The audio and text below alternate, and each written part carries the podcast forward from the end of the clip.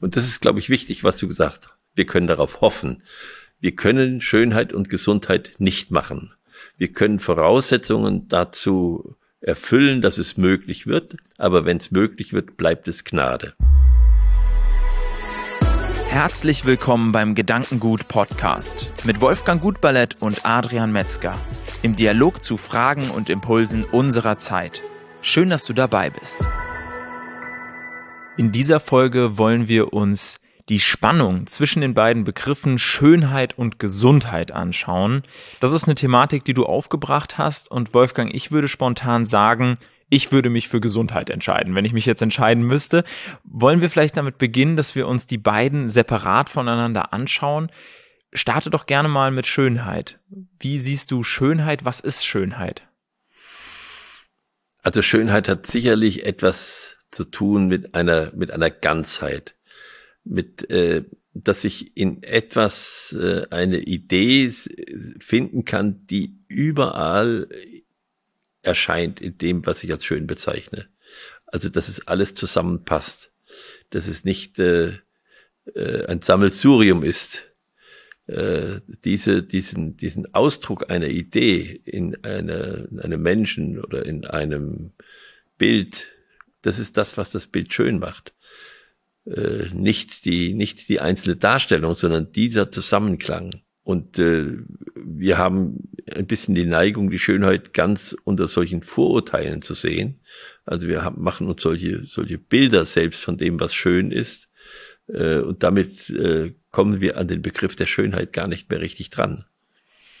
Weil schön wird etwas dann, wenn ich mich damit beschäftige, wenn ich es kennenlerne, wenn ich mich damit verbinde, wenn ich es liebe.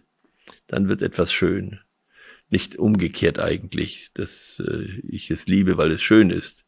Das kann der erste Eindruck sein, aber die Schönheit hält eigentlich nur, wenn ich mit ihr dann ins Leben gehe. Das heißt, wenn, wenn es beweglich wird. Wie siehst du das bei Natur? Wenn du jetzt sagst, die Idee erkennbar, bist du dann jemand, der auch sagt, die Natur, also im Menschen, aber auch in, äh, in Pflanzen und in Tieren, ähm, ist das für dich auch eine Idee, die da spürbar wird? Ja, ähm, jetzt gerade im Frühling äh, oder im Frühsommer, in den wir hineinkommen, äh, da werden wir doch teilweise ergriffen von der Schönheit der Natur und von der Lebendigkeit, die uns entgegenkommt. Und auch vom Ausdruck, äh, die, die Pflanzen, sag mal, breiten sich aus und, und kommen uns entgegen. Und das erleben wir schon als sehr schön. Und die ganze Farbsituation. Das passt ja alles ganz schön zusammen. Und warum ist jetzt das ein Widerspruch? Wenn jetzt die Natur schön aussieht, dann könnte ich doch auch davon ausgehen, dass sie gesund ist. Während wenn ich einen Wald anschaue und sehe, der sieht nicht gesund aus, dann denke ich gleichzeitig auch, das ist jetzt gerade gar nicht so schön, wie dieser Wald hier aussieht. Inwieweit können wir diese beiden Punkte miteinander verbinden und wo müssen wir aber auch aufpassen, dass wir nicht zu weit gehen? Ja, du hast jetzt ein Beispiel gebracht, wo, wo man sagen kann, ich kann von der Schönheit auf die Gesundheit schließen. Es gibt aber viele Beispiele, wo ich das überhaupt nicht kann, wo gerade eine Pflanze sozusagen sich das letzte Mal verausgabt, weil sie eigentlich am Sterben ist. Äh, nehmen wir mal eine Rose, die äh, da im Raum steht und was passiert mit ihr eigentlich? Weshalb riecht sie und, und weshalb geht sie auf und erscheint uns so schön, weil sie im Sterbeprozess ist, die Rose. Und dann ist sie am schönsten, wenn sie im Sterbeprozess ist. Da kann man nicht davon sprechen, dass die Gesundheit der Rose uns fasziniert. Dann müssten wir sie am Strauch lassen und sie da bewundern. Also ich glaube, gerade da können wir sehen, dass, und das ist auch beim, bei vielen Dingen, auch bei Tieren so, dass dem Augenblick bei Tieren ist oft so, dass wenn, wenn sie in Not sind, gebären sie nochmal äh, also sozusagen, sie geben eigentlich immer ihr Letztes, bevor sie ihr Leben abgeben müssen. Und deshalb, glaube ich, ist das zum Beispiel nicht der Fall, so wie du das sagst in der Natur. Ich muss immer Gesundheit und Schönheit doch getrennt betrachten es hängt gar nicht zusammen. Es, es ist zwar, jetzt sind wir schon bei der Gesundheit. Wir können ja nochmal fragen, was Gesundheit ist davor, bevor wir das zusammenbringen.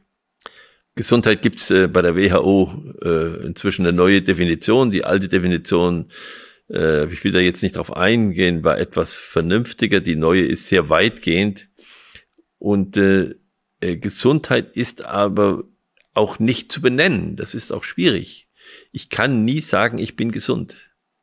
Ich bin eigentlich ständig in einem Heilungsprozess oder in einem Zerstörungsprozess. Es fließt alles, wie es heißt.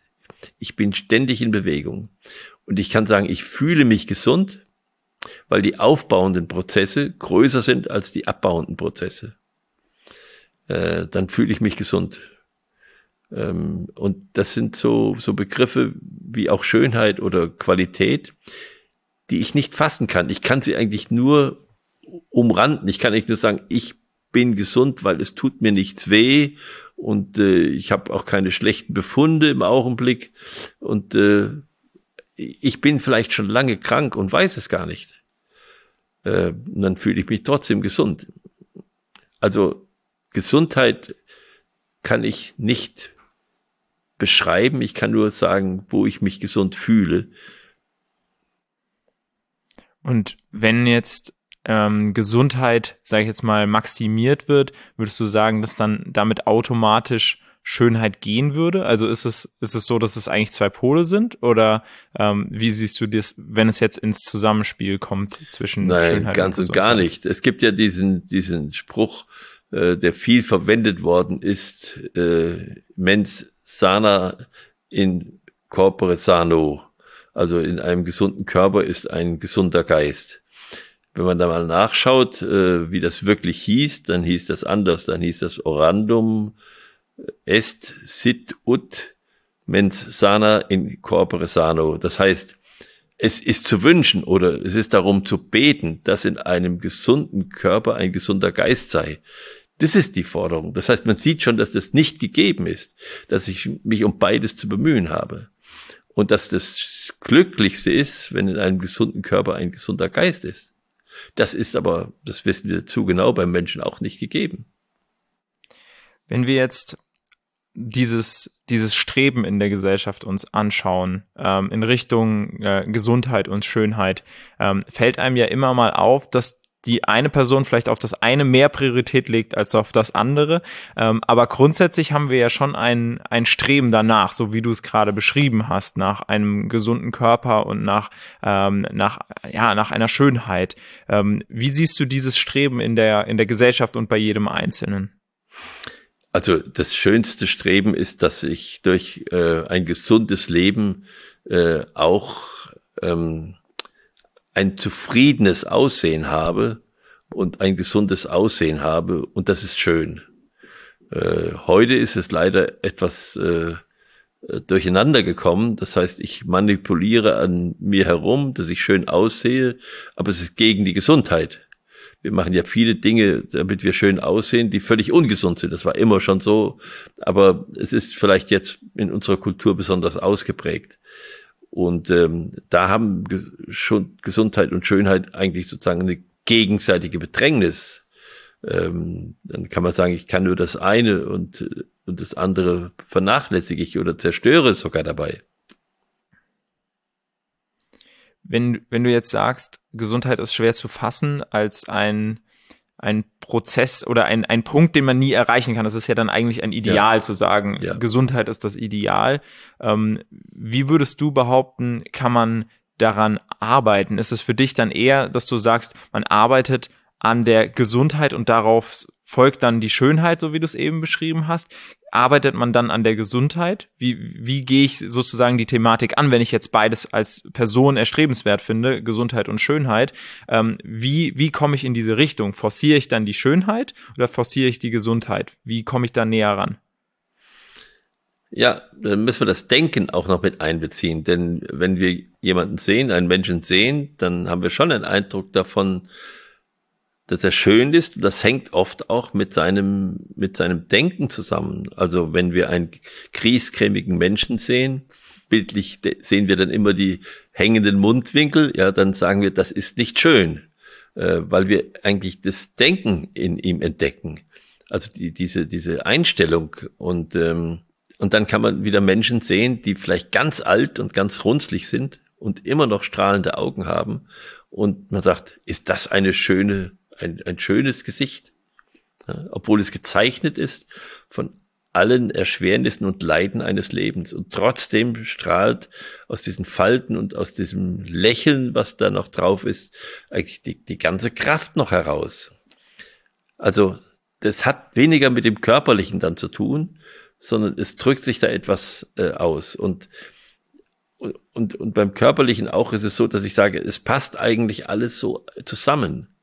Äh, und davon haben wir ein, ein, gewisses Maß, eine Vorstellung des Maßes der Menschen. Und wenn dieses Maß stimmt und wenn das maßvoll ist, dann erleben wir das als auch schön. Ist das, was deine Frage so etwa beantwortet? Ich würde gerne noch mal, was kann ich tun? Was kann ich tun, um gesund und schön zu werden, Wolfgang? also, ich glaube, fürs Schönwerden ähm, kann ich nicht so gut was tun. Ich kann gesund leben und ich kann gesund denken. Mhm.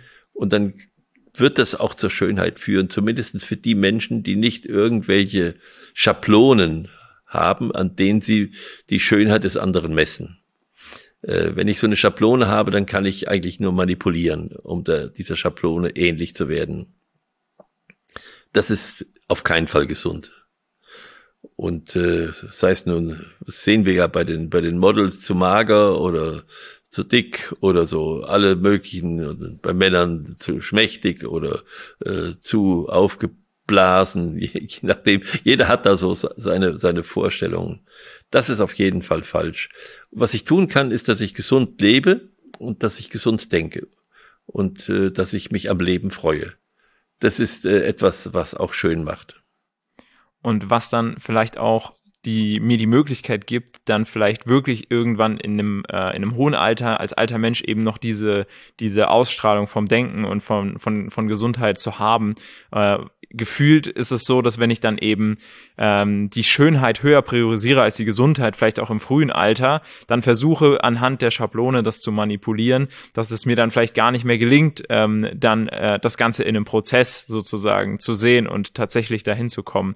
Das heißt, ich nehme für mich auf jeden Fall mit, ähm, Schönheit ist eine Art von, ähm, von Nebenergebnis, also von was, wo du sagen würdest, da können wir oder es dient nicht dem danach zu streben, sondern es dient eigentlich mehr der der Gesundheit im Denken und im äh, im körperlichen ja. äh, danach zu streben und dann äh, können wir können wir darauf hoffen, dass das sich in der Schönheit und in dem Wirken auf andere so ja. und das ist glaube ich wichtig, was du gesagt hast. Wir können darauf hoffen. Wir können Schönheit und Gesundheit nicht machen. Wir können Voraussetzungen dazu erfüllen, dass es möglich wird, aber wenn es möglich wird, bleibt es Gnade. Dazu möchte ich gar nicht mehr viel sagen. Vielen Dank, Wolfgang, für diese Perspektive und vielen Dank dir als Zuhörer, als Zuschauer, dass du bei dieser Podcast-Episode wieder mit dabei warst. Schau gerne auch bei der nächsten Episode wieder rein, entweder in unserem Videoformat auf unserem Gedankengut YouTube-Kanal oder auf allen möglichen Podcast-Plattformen sind wir auch entsprechend vertreten und wir würden uns freuen, wenn du beim nächsten Mal wieder einschaltest.